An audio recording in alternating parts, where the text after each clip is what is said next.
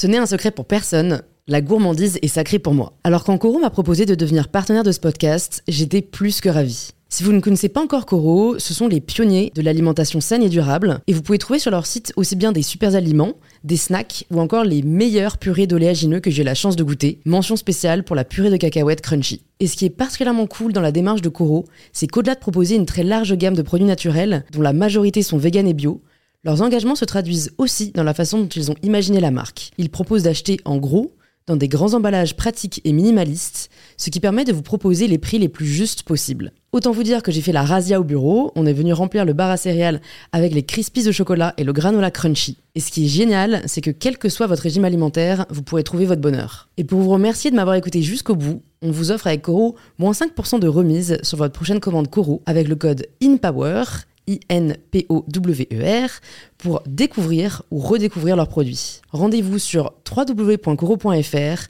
et surtout, régalez-vous. Je suis vieux mais je vais bien, ou alors je suis une femme et mon mari est super. Eh non, moi j'ai les larmes, le chagrin. À la fois romancier, poète et médecin, mais surtout profondément humain, j'accueille Baptiste Beaulieu à mon micro cette semaine la médecine ne finira pas, jamais. Ça, c'est quelque chose de difficile parfois. Moi, quand je vois 30 patients par jour, je rentre le soir, tous les visages se confondent. Mais euh, le patient, lui, il a vu un médecin. C'est-à-dire que si j'ai été maltraitant, il s'en souviendra. Et on peut faire énormément de mal. Comment nourrit-il ses réflexions? Quels combats lui tiennent particulièrement à cœur? Et quel message souhaite-il faire passer? On est toujours et on sera toujours du côté des femmes ici. Ok, c'est peut-être juste une goutte d'eau, hein, ce que tu vas faire, mais l'océan, c'est juste une infinité de gouttes d'eau. J'ai accueilli ses visages, j'ai accueilli ses plaintes. Ça a compté pour eux. Il y a plus d'humanité dans ce petit moment-là partout ailleurs, quoi. Je dis voilà, ce sera perdu pour toujours si toi tu t'en fais pas le témoin de ça. Ça compte, ça a existé. Comment est-ce que tu gères toi tes émotions? Baptiste s'ouvre pour la première fois, sans filtre, sur ses doutes, ses peurs, mais aussi ses espoirs c'est vous qui rendez ça politique. C'est quand on se fait cracher dessus dans la, dans la rue parce qu'on tient la main d'un garçon qu'on aime. Et je finis en larmes,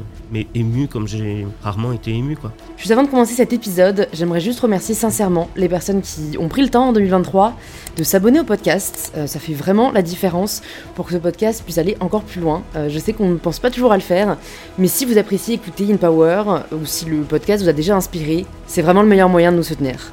Et je suis ravie de vous inviter à rejoindre ma conversation avec Baptiste Beaulieu. Bonjour Baptiste. Bonjour Louise. Je suis très contente de t'accueillir sur InPower. Bah merci. C'est marrant, euh, j'ai, parfois j'ai des phases comme ça dans les podcasts. Euh, t'es le deuxième médecin que je reçois. J'ai reçu Michel Simès, euh, on a enregistré il n'y a pas très longtemps. Mais bon, toi, t'es pas que médecin, t'es auteur, poète, militant. Mhm.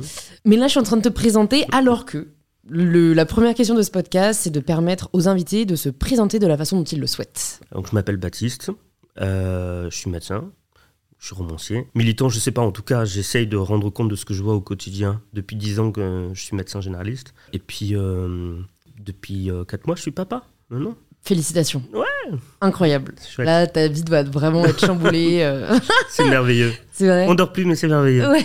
T'as encore le sourire, c'est le principal. Je voulais commencer en te posant une question que j'ai relevée donc, dans ton dernier livre, qu'on va tout de suite citer Où vont les larmes quand elles sèchent qui est en plus un Très beau titre, je trouve. À un moment, tu cette phrase, euh, c'est au, milieu du bouquin, euh, on cherche tous une vérité. Je voulais te demander, quelle vérité est-ce que tu cherches, toi?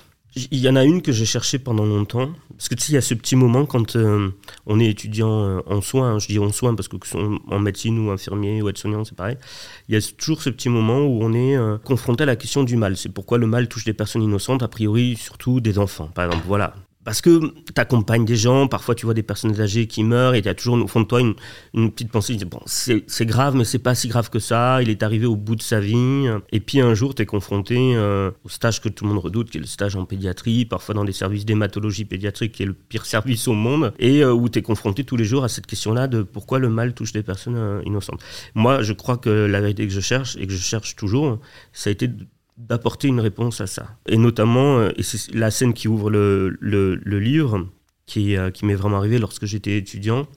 Euh, on a été appelé avec le SAMU pour un, petit qui faisait une crise d'épilepsie, et la maman qui appelle le SAMU, qui nous appelle nous, qui voit son enfant convulsé, elle s'est trompée d'adresse. Au lieu de dire 42, elle a dit 24, un truc comme ça, elle a juste interverti les, chiffres. Et on est arrivé trop tard à cause de ça. Et moi, ça a été mon idée fixe, c'était de comprendre comment c'était possible. Comment, euh, euh, par amour, cet enfant était mort et comment, si Dieu existe, il a pu laisser faire ça et, euh, et que non, c'est pas possible qu'il existe. Et, et, partant de là, il y a tout un abîme de questions métaphysiques existentielles qui, te tombent dessus et, où tu te retrouves ouais, face à un mur, quoi. Ce mur de la question de pourquoi, pourquoi les enfants meurent aussi. Quoi. Ça a remis en question ta foi? Euh, Oui, euh, pour le coup, j'ai arrêté quelque temps mes études. Je suis parti à, à, Rome puis à Jérusalem. Tu peux pas faire plus connoté comme destination. Euh, je pensais trouver des, des réponses, peut-être. Au lieu de ça, j'ai beaucoup fumé, beaucoup bu. J'ai beaucoup fait la fête. je me suis bien amusé. j'ai trouvé des réponses, mais pas auprès des gens auxquels je pensais. Ça a été une, une sacrée expérience. Je, je, raconte dans le, dans, le, dans le livre que je pars sur un coup de tête à Rome. On était en février, puis moi, plein de préjugés. J'ai persuadé qu'il faisait chaud tout le temps en Italie. Et je débarque en short et en tongs à Rome en février. Ne faites pas ça chez vous. C'est une mauvaise idée. Euh, et, euh, et, donc, je me retrouve comme ça avec ce fantôme d'enfant qui me, voilà, qui me hante un petit peu. Et puis, c'est cette question quoi, qui ne me quitte plus. Et je décide, euh, voilà, sur un coup de tête, du coup, de rentrer dans une, une friperie pour m'acheter un manteau, pour me tenir chaud. Et je trouve une magnifique peau retournée en cuir, un truc superbe, tu vois, à 50 balles et tout. Je saute dessus. Et puis, 3-4 jours après, j'étais toujours à Rome toujours avec mes, mes questionnements euh, existentiels. Seul coup, je, commence à me gratter, vraiment me gratter partout. Puis sous la douche, je vois des trucs qui sautent entre mes poils. Et là, j'attrape la peau retournée, j'écarte les poils de la, la peau retournée. Puis j'ai compris pourquoi je l'avais payé 50 balles. C'est parce qu'elle était, euh, euh, il y avait le, le, zoo qui était inclus avec, avec les 50 balles. Et, euh, et donc, j'ai dû faire ce qu'on fait dans ces cas-là. Euh, je me suis rasé de la tête aux pieds, quoi. Et je me souviens de moi avec ce, ce, ce fantôme d'enfant dans, la tête, tu vois, et de me retrouver nu comme un verre, avec plus un poil sur le corps, devant la glace, et de me dire, ok, voilà, bon, c'est arrivé. Ce qui est arrivé avec cette mère et ce gamin est arrivé. Et maintenant, tu n'as plus un poil sur le corps. C'est comme si tu étais un bébé remis au monde. Ton voyage commence maintenant. Il faut que tu essayes de, de trouver un, ressort, quelque chose pour comprendre ce qui s'est passé, et tu, et tu, tu, commences maintenant à chercher. Quoi. Mmh. Ouais. Tu le partages, euh, enfin tu partages cette anecdote dans le livre, et ce qui me fait réaliser en t'écoutant, je me demandais quelle était la part de fiction et quelle était la hmm. part de, de réel dans, dans, ton dernier roman. Ça a l'air d'être du coup beaucoup de réel. Ouais. Pourquoi t'as pas choisi de, de le personnifier hmm de le décrire comme tel, de, partager ton, tu vois, ton nom. Pourquoi est-ce que ce personnage le vit à ta place? Alors, j'ai un peu triché parce que le, héros du livre s'appelle Jean et moi, mon, vrai prénom, c'est Jean-Baptiste. Tout le monde m'appelle Baptiste depuis que je suis un gamin. Donc, tu vois, c'était une. voilà. Et puis, parce qu'en tant que romancier, j'avais une, envie d'avoir une liberté totale aussi sur mon histoire. Si je m'inscris tout de suite dans de la non-fiction, bah, je me dois une certaine fidélité à mes personnages, alors que si je m'inscris dans une fiction, en tant que romancier, je peux m'éclater aussi. C'est-à-dire mmh. raconter ce que j'ai vu, être le témoin bah, de ma vie de médecin généraliste, mais aussi me faire plaisir sur le plan euh, de l'écriture, quoi, de la littérature. C'est ce qui a fait que tu as choisi de faire de la fiction plutôt de la non-fiction? Oui, et puis parce qu'on ne peut pas raconter tout ce qu'on vit en tant que médecin, et donc on est parfois obligé d'agglomérer certaines histoires entre elles sous l'égide d'un même personnage. Je me serais interdit de le faire si j'étais euh, dans de la non-fiction. Mmh. Comment est né cet amour euh, pour les mots?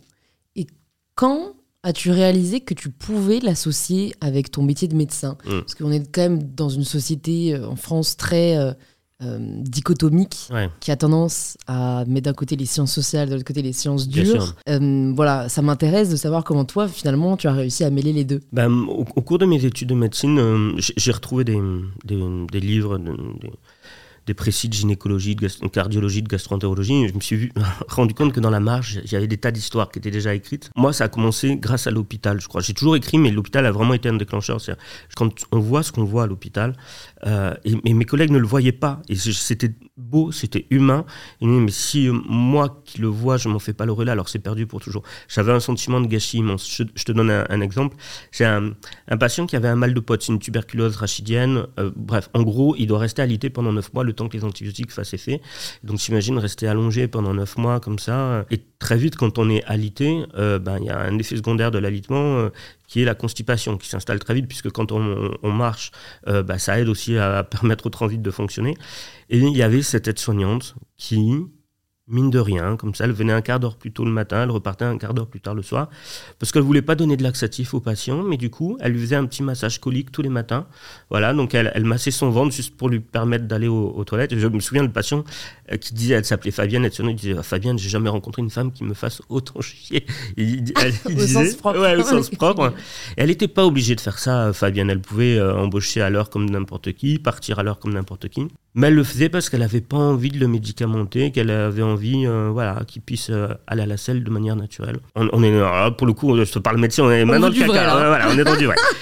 et main dans le cambouis. Mais en même temps, tu vois, c'est ça qui est beau, quoi. Elle fait ça, et je me dis, si moi je raconte pas Fabienne, ben, personne ne saura pour Fabienne. Et ce monsieur sera perdu pour toujours, c'est triste, c'est terrible. Hmm. Comment tu fais pour toi-même ne pas euh, finalement euh, tout donner à la médecine Tu vois, tu parlais très justement de euh, ces personnes qui en font un peu plus, et ça peut faire une énorme différence. Le risque, quand finalement on est quand même dans une histoire de vie ou de mort, c'est justement de, de, de, ne jamais en faire assez. Ouais. C'est c'est vraiment, tu vois, c'est le tonneau des Danaïdes. C'est-à-dire, euh, t'arrives le vendredi, t'as travaillé toute la semaine, t'as vu je sais pas combien de patients, tu dis ça y est, c'est bon, j'ai soigné tout le monde, tout, le monde est guéri, je peux partir en week-end, euh, la maladie n'existe plus, mais t'arrives le lundi, il y a déjà 10 personnes qui attendent devant euh, la porte de ton cabinet médical. c'est sans fin. C'est sans fin. Et peut-être ça aussi, c'est très difficile à, accepter l'idée que ben, qu'on n'arrivera jamais à accueillir toutes les plaintes. Quoi. Mmh. Les gens pourront jamais déposer tout ce qu'ils ont sur le cœur dans nos bureaux et, et qu'il y aura pas. Enfin, la médecine ne finira pas, jamais. Euh, tant que l'être humain est là. Ça, c'est quelque chose de difficile parfois. Se dire, ouais, j'en ai fait beaucoup, mais en fait, demain, il faut que je me relève parce qu'il y en a autant à faire et ce sera pareil après-demain et ça continuera, quoi. Mais si vous ne le faisiez pas, ouais. ce serait pire. Tu vois, moi, je vois ça comme, en effet, euh, hmm. on va dire, décharger un peu du fardeau, mais, mais qui, tu parles du mythe de Sisyphe très bien aussi dans le livre. C'est, comme dirait très bien Camus, il faut imaginer Sisyphe heureux. Ouais, Ouais, et ce qui est certain, et c'est vrai, et ce que tu dis, c'est juste, c'est même si demain on me dit, euh, ça n'a pas compté ce que tu as fait, regarde, les gens continuent d'être malades et tout, ça n'a pas compté, bah ok, c'est pas grave, je l'ai fait. Ça peut pas ne pas avoir été. Mmh. Ça a été, j'ai fait ça, j'ai accueilli ces visages, j'ai accueilli ces plaintes, ça a compté pour eux. Voilà. Et si c'est à recommencer demain, je recommence. Mmh. Quelle a été ta plus grande désillusion entre le moment où tu te préparais à être médecin et le moment où tu l'es devenu? C'est. Euh, tu sais, dans les, dans les livres d'anatomie, euh, tout est tellement beau, mais vraiment, mais euh, t'as les corps et euh, et t'as les veines qui sont bleues, t'as les artères qui sont rouges, et puis tout est avec des, des, petits tirés comme ça, avec des petits noms, voilà. Et puis un jour, on te dit, voilà, vous allez faire votre première dissection, et, on t'emmène dans une, dans une salle, et, et puis là, t'ouvres un tu ouvres la porte, tu découvres voilà 13 silhouettes sous des draps et on soulève les draps et, euh, et puis on te donne un biston, on dit voilà ouvre ouvre cette personne et, euh, et tu ouvres et puis c'est absolument pas comme dans les livres, il euh, n'y a pas de petite étiquette avec de petits tirets et puis ça sent pas très bon non plus. Et moi je me souviens il y avait un ils ont dû me prendre pour un, un, militant un fou mais on soulève le drap et je me souviens qu'il le, mort avait un, petit chiffre comme ça sur le front écrit en marqueur. Et, euh, je me dis, c'est quoi le, chiffre? Pourquoi on lui a écrit sur le front? Et le, prof me dit, ah, non, c'est pour la traçabilité. D'accord, mais il a donné son corps à la science, à des étudiants en médecine on aurait peut-être pu lui mettre un, petit bracelet à la cheville, au poignet. On n'était peut-être pas obligé de le marquer comme ça. Il m'a regardé avec des grands yeux, comme si, euh, euh, comme si j'allais euh, appeler à, la révolte, tu vois. Ouais, c'est peut-être là aussi que je commençais à me poser des questions sur la manière dont on, traitait, on traitait les patients, parce qu'il a beau être mort, il a quand même le droit au, respect. Ça aussi, c'était des, belles leçons que j'ai reçues souvent du personnel paramédical à, à l'hôpital. J'avais des, des aides-soignantes, tu vois, qui tapaient à la porte des morts euh, avant la toilette mortuaire. Elle, elle tapait et elle rentrait. Alors qu'il y a, bon, elle a priori, pas de réponse, a priori pas de réponse. C'était voilà, juste une manière de montrer que ouais, c'était encore la chambre de quelqu'un. Mmh. D'autres exemples, tu vois, euh, je me souviens d'une toilette mortuaire. Alors, on, on parle du caca, la toilette mortuaire. Tu me dis, il est sinistre ce mec, pourquoi je l'ai invité? Mais ça a été peut-être un, des moments les plus humains de ma vie et des plus beaux de ma vie. C'est on me réveille à 3 h du matin pour aller faire un constat de décès dans les étages. J'y vais. Euh, et, je vois ces deux aides-soignantes qui baignent la morte, qui la coiffent, qui lui mettent ses habits, qui euh, lui parlent. Ils disent voilà, on va te faire ça, on va faire ça. Qui utilisent de l'eau tiède. C'est stupide. Elles auraient pu bien prendre l'eau froide, on s'en fout, elle est morte, elle est morte. Non, qui prennent de l'eau tiède et tout. Ben là, il y a plus d'humanité dans ce petit moment-là que partout ailleurs, quoi. Mmh. Et c'est en pleine nuit, c'est à 2 h du matin. Je dis voilà, ce sera perdu pour toujours si toi tu t'en fais pas le témoin de ça. Ça compte, ça a existé. C'est important. Comment ton rapport à la mort a changé depuis que tu es médecin? Euh, euh, C'est compliqué parce que hum, je, c'est très étrange. Tu vois, euh, la semaine dernière, j'ai été appelé pour faire un constat de, un constat de décès chez un patient. J'arrive et je sais pas si tu sais comment ça se passe. Quand on trouve quelqu'un mort chez lui, on appelle la police. La police arrive, clôture les lieux et la famille n'a pas le droit d'arriver tant que le médecin qu'ils ont appelé euh, n'est pas là pour constater ce qu'on appelle l'absence d'obstacle médico-légal. C'est-à-dire, en, gros, la personne est morte de vieillesse, elle n'a pas été assassinée, donc vous pouvez laisser rentrer la famille et commencer à appeler les, pompes funèbres. Et donc, euh, ils m'attendent. La famille est sur le palier. C'est comme s'ils étaient là dehors, tu vois, qu'ils pouvaient pas rentrer. Donc, je, rentre je parlais avec les policiers, et donc je, commence à examiner le, le, mort. Et on est, on est bien peu de choses, parce que tu toute une vie euh, humaine comme ça pour euh, faire un malaise dans sa cuisine en sortant des toilettes avec, euh, avec le pantalon sur les chevilles, tu vois, et, mourir comme ça. Et, et, donc j'examine le patient, qui était un patient plus que j'accompagnais, que j'allais voir régulièrement en visite. Et je me souviens, j'ai eu cette phrase stupide. Euh, on, va l'appeler, euh, j'en sais on va l'appeler Henri, le patient. J'ai eu cette, j'ai dit, et alors, qu'est-ce que tu nous as fait, Henri? Et après, il me dit, mais pourquoi tu dis ça? Il t'a rien fait, il est justement, euh, il a fait, c'était pas contre toi et tout. Et j'ai compris après pourquoi j'avais dit cette phrase, parce que moi, je l'aimais bien, Henri. Pourquoi tu m'as fait ça, Henri? Moi, je t'aimais bien, j'aimais bien venir de temps en temps te voir et tout. Pourquoi tu m'as fait ça, Henri? Après, j'ai essayé d'avoir un peu de recul. Et, et surtout, ce qui m'a marqué, c'est que juste après, je devais aller chercher mon petit chez l'assistante maternelle.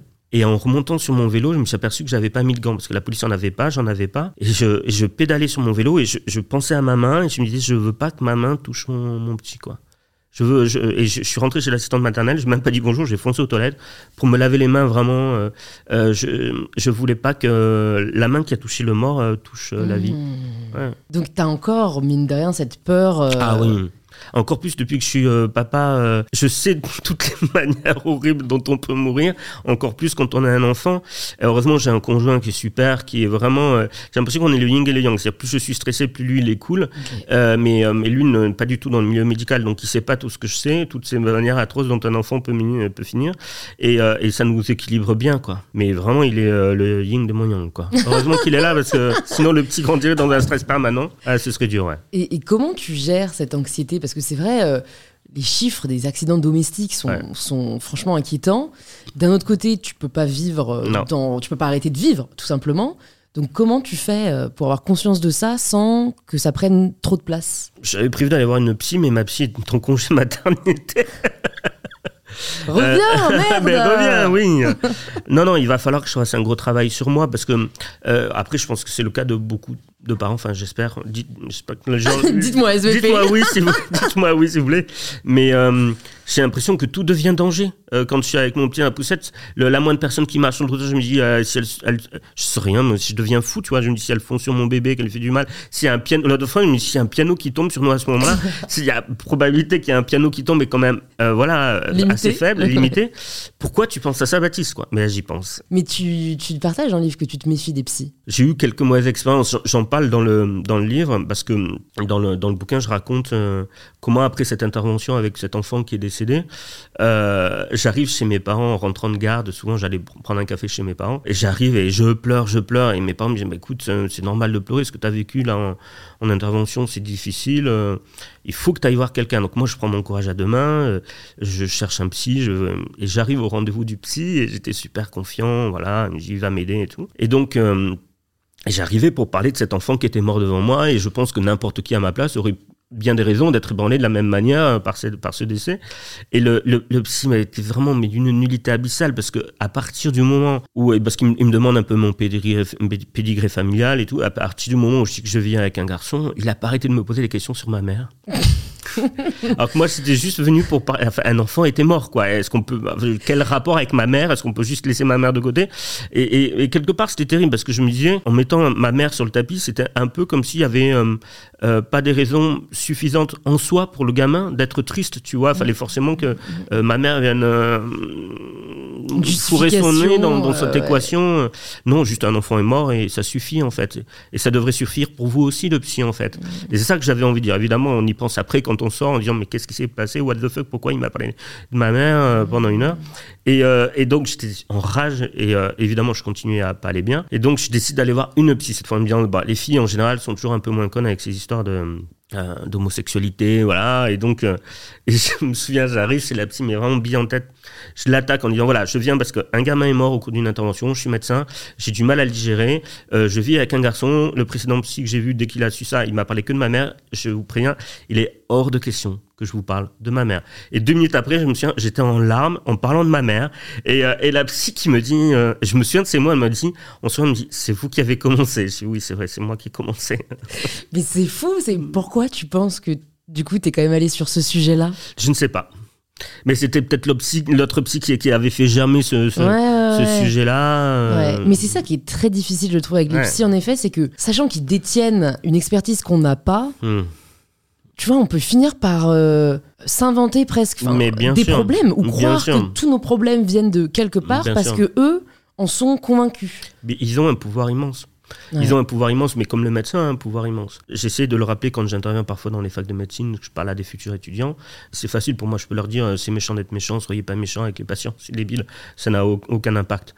Euh, par contre, je sais que je- ce que je peux faire, c'est euh, leur lire le texte d'une patiente ou d'un patient qui m'a été envoyé, où il me raconte une, euh, une consultation qui s'est mal passée, la manière dont il a été traité, les raisons pour lesquelles il a été traité ainsi, ainsi que son passé. Et je finis de lire euh, cette lettre, je lève la tête et je vois que la moitié de l'amphi est en larmes.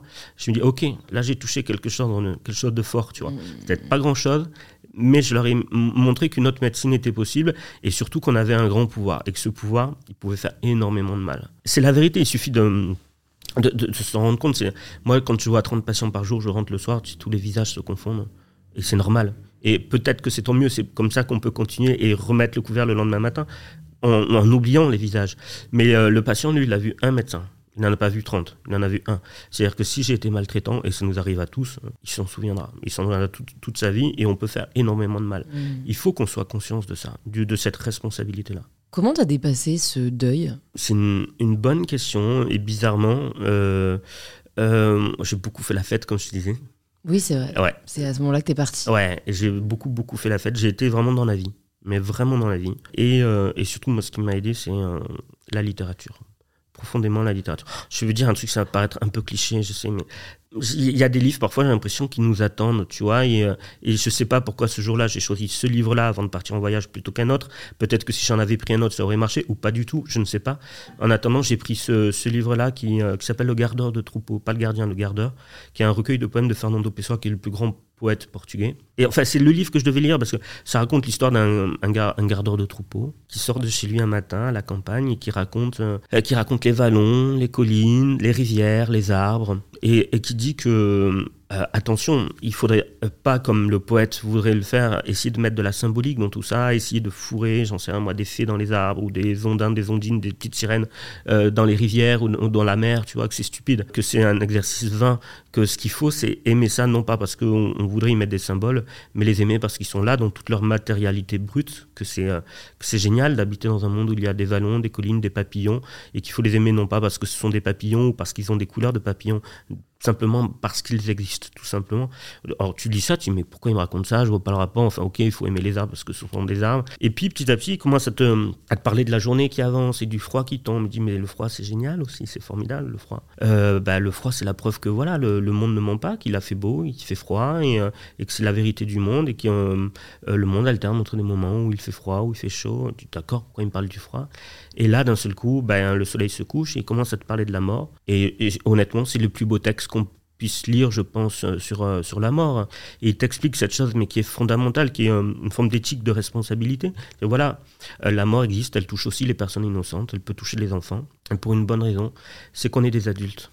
Et que le monde ne nous ment pas. Il nous considère, il nous regarde les yeux dans les yeux, il nous dit voilà, je suis comme ça, entier. Et je suis plein de plein de choses d'enfants qui vivent et d'enfants qui meurent. Et si je suis comme ça, c'est parce que vous êtes des adultes et que je ne vous mens pas. Et je crois que c'est, enfin, c'est une, une forme de philosophie euh, euh, qui pousse aussi à la grandeur en tant qu'espèce, tu vois. Mm. Ça m'a beaucoup aidé. C'est très puissant, mais j'ai envie de te challenger parce que c'est ce que Ouais. j'aime faire. c'est ce que j'aime faire, mais je trouve que dans cette métaphore, il y a aussi une forme. Alors, on peut débattre hein, Mm. de la différence entre résignation et acceptation, mais le fait d'accepter les arbres comme ils sont, les papillons comme Mm. ils sont pour ce qu'ils sont, Mm. Si je fais le parallèle avec l'humanité, pour moi, c'est aussi accepter les cons parce qu'ils parce qu'ils sont cons, Bien sûr. euh, les racistes parce qu'ils sont racistes et parce que finalement il y a de tout pour faire Bien un sûr. monde. Alors, euh, c'est peut-être du coup moi qui ai mal expliqué parce que Pessoa est pas du tout sur cette ligne-là. Lui t'explique que, euh, voilà, qu'on n'est pas responsable du malheur du monde. Voilà, que les malheurs frappent au hasard. euh, ben, parfois, il y a des tremblements de terre, des incendies. Mais qu'on est en responsabilité de se retrousser les manches et de soulager dans notre bulle, voilà, autour de nous, à notre niveau, tu vois, euh, de soulager euh, nos proches, de soulager les personnes qu'on ne connaît pas, Mm. qui sont autour de nous. C'est pas du tout une éthique euh, passéiste, tu vois, en disant je m'assois, je regarde euh, le temps passer. Pas du tout. Simplement dire, ok, c'est peut-être juste une goutte d'eau, hein, ce que tu vas faire, mais l'océan, c'est juste une infinité de gouttes d'eau. Non, c'est sûr. et Je trouve que cette sagesse aussi, on y est peu confronté en fait aujourd'hui. Si on n'est pas, tu vois, combien de personnes autour de toi lisent de la poésie Ouais, ouais c'est malheureux. alors, ça. a- alors que, euh, en effet, ça peut, enfin, ça peut sauver des gens. hein. Bien sûr. Et je me demande comment remettre cette sagesse un peu au cœur de nos vies. Après, je pense c'est peut-être aussi une- l'éducation nationale de redonner goût aux enfants à la poésie, quoi, pas de les matraquer avec euh, des poésies qui sont plus vraiment de notre temps et qui sont peuvent pas être comprises aujourd'hui, tu vois. Et puis parce qu'il faut un temps pour euh, pour tout. Je me souviens quand j'étais au collège, on nous avait fait lire en attendant Godot, j'avais rien compris, j'avais trouvé ça. c'est Ah, mais- clair, l'absurde. Mais l'absurde, je n'avais on rien devrait, on compris, devrait être quoi. majeur. Ouais. Franchement, avant, Et euh, puis, c'est pas lisible. À 22 ans, un soir, un pote me dit ah, j'ai deux places pour aller voir un entendant Godot et tout. Je dis bon, d'accord, j'y vais, mais j'avais pas. J'avais 22 ans, je rentre et je regarde ça et je finis en larmes, mais ému comme j'ai rarement été ému quoi. J'avais compris tout ce qui, enfin, une bonne partie de ce que j'avais pas pu comprendre à l'âge de 13 ans, mais c'est normal à 13 ans, C'est clair. voilà. Et pourtant à 22 ans, j'ai beaucoup de choses qui me parlaient là au ventre, tu vois, qui Mm, me- mm, mm. Donc, t'arrivais encore à pleurer à 22 ans? Bah, depuis, depuis euh, à 22 ans, j'arrivais encore. Après, ouais, j'ai eu ce gros passage à vide euh, après le décès de cet enfant. euh, ça a été compliqué. Je regardais des vidéos YouTube. Je, je regardais, tu sais, des vidéos de militaires qui rentrent de la guerre avec leur famille qui pleure. Le petit, le petit blond qui court vers son père et tout. Et, et puis, j'ai même fait, tu sais, les vidéos de chiens qui, même, qui pleurent sur la tombe de leur maître. Euh, j'ai tout, tout Mais fait. et tu tout ça consciemment dans l'objectif de réussir oui, à ouais. J'ai même vu cette vidéo, mais qui est... Et pourtant, ça m'a rien fait. Enfin, je mets au défi. C'est une vieille danseuse étoile qui est en EHPAD complètement Alzheimer. Et J'ai puis, vu qu'il réécoute euh, oui, euh, d'un seul coup, t'as le lac des signes, et puis elle commence à danser comme ça, comme si les gestes, euh, elle, elle retrouvait le chemin de ses gestes, tu vois. Et euh, bah non, j'ai pas pleuré avec ça, quoi. Ouais. Ouais. Donc, donc t'as pas pleuré là depuis, euh, depuis quoi non, 10 j'ai ans même essayé, tu sais, la vidéo du gamin euh, qui ouvre, euh, qui offre des papiers de l'adoption à son père adoptif, là, et le père qui ouvre le, le- le ca- cadeau, qui voit qu'il est, ça y est, il est Il le papa, adopté, il est adopté. ouais. et tout. Oh là, bah rien. Mais heureusement, depuis 4 mois, je n'arrête pas de pleurer. Ah À, à la les- naissance du, ouais, ouais, ouais, le petit là, ça a été un po- Ah bah comme quoi, euh, il fallait quoi Tu penses qu'il y a quelque chose qui te touche vraiment au plus profond? Je, je, je- que je lâche peut-être pour lui, quoi. Et il mérite que j'arrête de me, voilà, de me. Mais voilà, est-ce qu'on peut choisir ça? Non, non. C'est ça qui est terrible. J'ai pas choisi, ça a été euh, vraiment. euh, et là, on te met le bébé là, euh, dans les bras, et puis. euh, paf, quoi. Pour les personnes qui nous écoutent, qui n'ont peut-être pas cette chance là d'avoir un enfant et qui elles aussi veulent lâcher, Ouais. comment y arriver? Parce que j'ai Mm. l'impression que c'est la, la, la, la tâche, on va dire, où le fait de vouloir y arriver aura pour conséquence l'effet inverse. Bien sûr. Euh, déjà, je pense qu'il faut être en, en confiance parce que tu sais, les larmes, c'est aussi un cadeau que tu fais à l'autre puisque tu te mets un peu nu euh, devant lui et tu offres ta vulnérabilité. Donc, euh, à qui tu veux les offrir, ces larmes Avec qui tu te sens bien? Ça, ça compte. Ouais. Mais même pas forcément que pleurer, tu vois. Moi, je parle juste lâcher prise. Ah ouais. Tu vois, parce que tu dis, euh, Et alors, je veux dire un truc qui n'est pas très politiquement correct, mais euh, euh, il n'y a pas eu que du mauvais dans la crise Covid, tu vois. Quand on a été euh, obligé de s'arrêter, d'arrêter, tu vois. Dire, OK, vous restez chez vous, vous arrêtez de travailler, vous bougez plus de la maison. Et je pense qu'il y a plein de gens, euh, ça les a profondément euh, bouleversés de se dire, ah, mais en fait, je, je peux vivre aussi euh, sans être au taquet dès le matin, tu vois, à fond, d'être en stress. je, pense que ça a été vraiment un exercice de, ouais, de réflexion aussi sur qu'est-ce que je veux dans la vie finalement. Est-ce que je veux cette course perpétuelle, tu sais, de, de petits furets ou de petits hamsters dans sa roue qui tourne, ou si je veux faire pause, tu vois, et là on m'impose de faire pause. Oui, mais, j'adore les mais, c'est temporel, tu vois. Je, Bien sûr. je trouve que on arrive à pas avoir de fear of missing out, de Ouais. FOMO, parce qu'on sait que tout le monde est dans le même bateau. Ouais. À partir du moment où la vie reprend son cours et avec elle cette euh, course en effet à la productivité, donc je suis, euh, à chaque fois je fais des disclaimers, mais dont je suis la principale victime, euh, c'est- beaucoup plus compliqué. Ouais. C'est comme si, euh, je sais pas, euh, le soit raison était contre sentiment. Enfin, c'est très difficile, je trouve, notamment en ce qui concerne cette, cette course à la productivité, de déceler ce qui relève de notre nature profonde et ce qui relève d'un conditionnement social. Ouais. Moi, ce qui, pour le coup, ce qui m'a aidé, c'est la naissance de mon, de mon fils. ouais. Dans le sens où euh, je, je suis quelqu'un qui. euh, j'ai très peur de l'ennui. Il faut que j'occupe mon espace mental en permanence, que j'écrive, que j'écoute les gens euh, au cabinet médical, que je pense à ma chronique sur France Inter, que voilà. Parce que dès que je relâche, dès que je m'ennuie, j'ai des idées sombres, voilà, euh, qui m'arrivent. Et euh, il y a une phrase de Marguerite, Duras qui, dit euh, toute ma vie, tous les soirs, hésité entre la soupe aux pommes de terre ou le suicide. Et, ma manière, tu vois, de pas penser, enfin, de penser à la soupe aux pommes de terre, c'est de m'occuper, voilà, de m'occuper. Eh bien, à la naissance de, de- de mon enfant, tu t'aperçois qu'en fait, tu es obligé d'arrêter, de lâcher prise. Parce que tu es avec ton petit, tu dois te consacrer à lui. Euh, c'est du temps, entre guillemets, euh, non productif. Je suis pas en train d'écrire, pas en train d'accueillir des patients, euh, pas en train de me réfléchir au programme de demain et tout. Je suis juste avec lui, entre guillemets, à ne, à ne rien faire, tu vois, juste à le regarder, à lui sourire, à m'occuper de lui, à le prendre dans les bras. Évidemment, mes romans, ils avancent pas pendant ce temps-là, tu vois. Mais ça m'a fait un bien fou, quoi. C'était comme si j'avais une bonne excuse, tu vois, Hmm. pour m'arrêter un peu. Ouais. Mm. C'est comme s'il y avait quand même une forme de d'utilité. Ouais. Ouais. je sais pas pourquoi on recherche ça, mais c'est, intéressant parce que tu n'es pas un cas isolé, quoi. Pourquoi l'ennui, on est autant Ouais. à avoir euh, une peur bleue, quoi? Tu sais, il y avait cette étude euh, qui a été menée, je mettrai les références dans les notes du podcast, où on mettait euh, des, des gens dans une salle où, tu sais, on, ils pouvaient recevoir des électrochocs. Ouais. Ils avaient le choix entre ne rien faire ou se mettre des électrochocs. Et à 90%, ils finissent par se mettre des électrochocs. parce que c'est moins douloureux que d'être seul avec soi-même. Tu sais, ils ont fait une autre étude, oh, j'adore, les, lire ce genre de... Une étude qui est passionnante où ils, arrêtent des gens dans la rue et ils leur posent euh, 10 questions. Et à, chaque fois qu'ils leur posent une question, la question est suivie d'un calcul mental assez bête, euh, voilà, genre 8 x 5, des trucs comme ça. Et ils enregistrent à chaque fois le temps que met la personne à euh, répondre à ce calcul mental. Et les neuf premières questions sont des questions tout à fait euh, neutres. C'est-à-dire combien de fois vous lavez les dents par jour, tu vois, des trucs qui sont pas émotionnellement engageants. Et la dixième question, c'est est-ce que vous avez peur de la mort? Eh bien, le temps de réponse du calcul mental qu'on leur demande après cette dixième question, il est très allongé par rapport aux autres, euh, aux autres réponses. Comme si on t'avait cassé une, euh, une sorte de, de process euh, en, en permanence, qu'on est là, il y a du disque dur qui essaye de lutter contre l'idée qu'on va mourir un jour, hein, l'idée de notre propre finalité. Et d'un seul coup, avec cette question, tu, tu casses ce, ce process et tu enlèves de l'espace mental à la personne qui, d'un seul coup, c'est même plus calculé 8 x 5. Quoi. Hmm, hyper intéressant. Donc tu penses que cet évitement est lié à l'évitement de la Ah oui, pensée de la mort Ah, bien sûr, bien sûr. Je pense que ça effraie euh, tout le monde, bien sûr. Consciemment ou inconsciemment Toi, c'est conscient ou inconscient? Je sais pas, après moi, il y a la question du vieillissement aussi qui s'est ajoutée à ça, mais parce que tu vois, quand tu es médecin, on est, un, on est un filtre, quoi. On est une passoire. Les personnes qui vieillissent bien, elles vont pas venir me voir pour me dire euh, je vais bien, je, suis dans mon corps, j'ai pas de douleur particulière, je fais mille et une activités, euh, je suis à fond. euh. Ces personnes-là, je les vois pas, je vois que celles qui vont pas bien, qui ont un corps qui est douloureux, qui, les- fait souffrir, qui les oblige à, consulter régulièrement. Mais bon, du coup, ouais, mon regard sur la vieillesse a, a été déformé par mon métier. C'est ce qu'on dit, on n'appelle pas la police quand il n'y a pas de crime.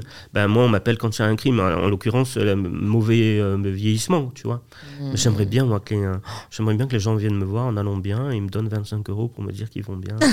Je voulais juste vous dire, docteur, tout va bien. Euh, je suis vieux mais je vais bien, ou alors je suis une femme et mon mari est super et, et je vais vous donner 25 euros parce que voilà, elle est super la vie, quoi. Ouais. Eh non, moi j'ai les larmes, le chagrin. Tu as fait un superbe post récemment Ah, sur Dieu. le Not All Men. Mon Dieu. Ah, oui, celui d'avant aussi, ouais. est- Lequel tu Tu pensais sais, où je demandais où est l'amour. euh, Oui. Ouais, je me suis fait défoncer par les mecs. ouais. Bah.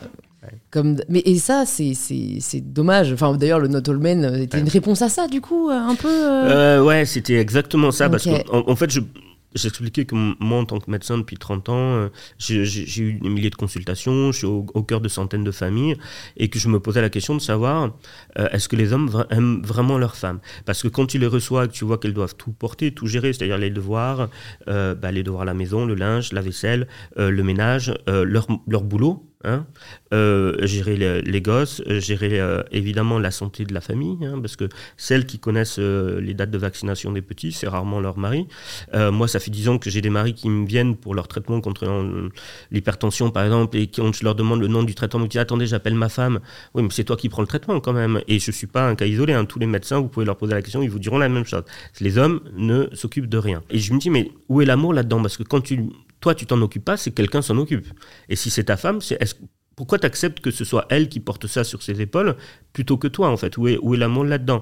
Et, je montrais une stat qui a fait beaucoup réagir parce que souvent les hommes quand le réel euh, bah, leur plaît pas c'est le réel qui a tort et euh, une stat qui montrait que euh, les hommes quittent six fois plus leurs femmes quand elles tombent malades quand elles ont un cancer alors que les femmes elles sont six fois plus à rester si jamais c'est monsieur qui tombe malade ça ils n'ont pas aimé ils n'ont pas aimé du tout parce que je me demandais mais du coup où est l'amour en fait? Où est l'amour? En fait, vous êtes avec des femmes juste pour avoir du sexe gratuit et la vaisselle qui est faite régulièrement et pas avoir vous occuper des, euh, des, gosses, quoi. Ils n'ont pas aimé. J'ai reçu plein de messages de mecs. Leur première réponse, quand tu leur, montres une étude qui montre que, grosso modo, les hommes sont six fois plus égoïstes que les femmes en cas de maladie de leur conjoint ou de leur conjointe, leur première réponse, c'est de m'écrire en me disant Attention, moi, je suis pas comme ça. Moi, je ne suis pas comme ça du tout. J'aimerais que tu dises que je ne suis pas comme ça. D'ailleurs, je viens de t'écrire pour te le dire. Est-ce que tu peux dire avec moi que je ne suis pas comme ça? D'accord, mais à quel moment tu as pensé aux frangines là? À quel moment tu as pensé aux, femmes? Je, te dis que les hommes sont égoïstes et toi, le premier truc que tu me dis, c'est moi, je. C'est dingo, quoi. C'est dingo. Merci de confirmer ce que je viens juste de bah partager. Et du coup, euh, du coup, j'ai voulu faire une réponse collective, voilà. Ouais, où j'expliquais bah, le problème. Euh, imagine, tu es un homme, on, vit dans une réalité alternative où c'est les hommes qui ont peur de se faire agresser dans la rue, qui se font siffler tous les jours par des, par des femmes, ou euh, c'est eux qui gagnent moins que les femmes euh, quand ils bossent, tu vois, ou bah, c'est eux qui portent des gamins, qui doivent s'occuper de tout à la maison, qui ont mille et un problèmes liés aux femmes, d'accord? Euh, et, le jour où ils se confient à leur conjointe en disant écoute vraiment j'en ai une lourde sur la patate là il faut que je te dise euh, le monde là euh, c'est dur pour nous les hommes le premier truc que leur conjointe va leur répondre c'est Ouh là là, je suis pas comme ça, moi. Dis-lui que dis-moi que je suis pas une femme comme ça. Je tiens à ce que tu dises que je ne suis pas une femme comme ça. On a ces discussions là. Je veux que tu me regardes dans les yeux et que tu me dises que je ne suis pas une femme comme ça. Les mecs, vous vous sentiriez écoutés là? Vous vous sentiriez, je sais pas moi, pris en compte? Non, ben voilà. Du coup, bah faites pas ça hein, chez vous. Comment est-ce qu'on peut changer cette stat? Comment est-ce qu'on peut faire pour que euh, quand un homme en couple avec une femme euh, et que cette femme tombe malade, il soit pas six fois plus nombreux à partir? C'est une bonne question, Louise. Et euh, moi, je crois qu'une une des choses, c'est de responsabiliser un peu plus les hommes, dans le sens où il n'y a rien qui compte plus pour un homme que la vie des autres hommes. Et je crois que quand on sera beaucoup d'hommes à dire waouh, vous vous comportez comme des connards là, hein. on vous juge, c'est pas beau ce que vous faites. Est-ce que vraiment vous pensez que c'est comme ça qu'on devrait se conduire? Euh, Peut-être qu'ils vont réfléchir un petit peu, et ça, je pense que ça passe aussi par une réhabilitation de la paternité en elle-même. Je, je, je t'explique deux, deux, ah bien sûr, vas-y. Tu sais, quand j'ai commencé ce métier, moi, je pensais que c'était un peu tu sais, un lieu commun, ou c'était un peu des préjugés sur les hommes, l'idée qu'il euh, y ait tant de mères célibataires, et qu'en gros, le mec se barre quand la mère, euh, quand la, la, femme tombe enceinte. Mais pas du tout, pas du tout, du tout. Ils sont nombreux à faire ça, et euh, moi, ça fait dix ans que je le constate, hein, et puis on le voit même je, sors les stats à chaque fois parce que quand je dis une constatation personnelle, on me dit toujours, c'est normal, c'est ton expérience personnelle, tu peux pas en faire une généralité. Du coup, il y a les stats qui montrent qu'en Europe, alors je pense que c'est comme ça dans le reste du monde, voire pire, en Europe, les mères célibataires sont sept fois plus nombreuses que les pères célibataires. Voilà, sept fois plus. Ce qui dit quelque chose, tu vois. Et je crois que euh, si les hommes quittent euh, leur femme quand elle tombe enceinte ou quand l'enfant arrive, c'est parce qu'ils se sentent habilité à le faire, capable de le faire, que la société ne leur reproche pas, ne leur renvoie pas la gueule, tu vois.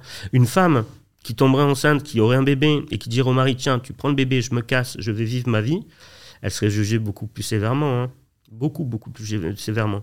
Et donc, je me, et ça, j'en suis persuadé, il faut réhabiliter la, paternité comme une vertu. Et ils, ils, écoutent que ça, les hommes, comme une vertu virile. Ils veulent absolument qu'on leur dise qu'ils sont virils, voilà, qu'ils sont masculins, qu'ils sont mâles et tout. Voilà, qu'on rappelle que la paternité, waouh, qu'est-ce que c'est comme valeur masculine, la paternité, c'est incroyable, tu vois. Euh, quitte à leur mentir un peu, hein, c'est pas grave. C'est le cas chez les babouins.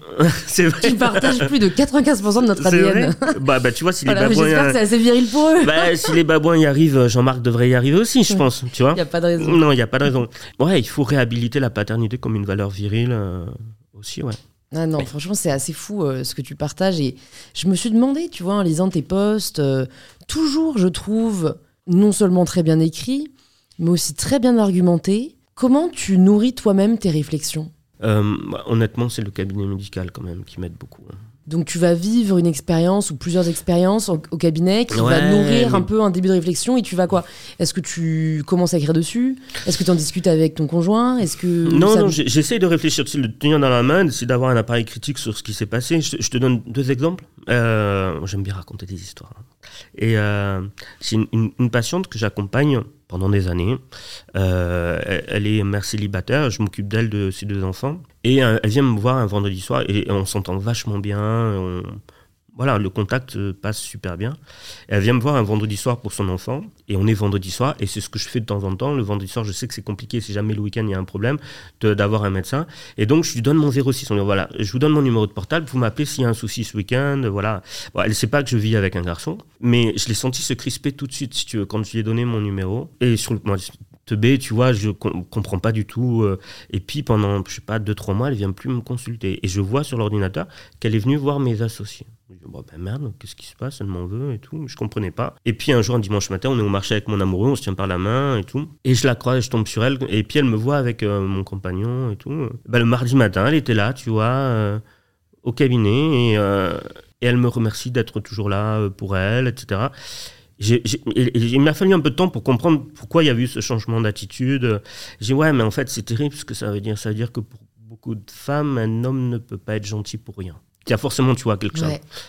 Et, mais c'est Ouais. violent, ça, quand tu prends conscience de ça, et, et que toi, tu n'en as pas conscience, parce que si une nana me dit euh, euh, que mon pull est joli, euh, bah, euh, c'est que mon pull est joli, tu vois, elle l'a trouvé joli, voilà.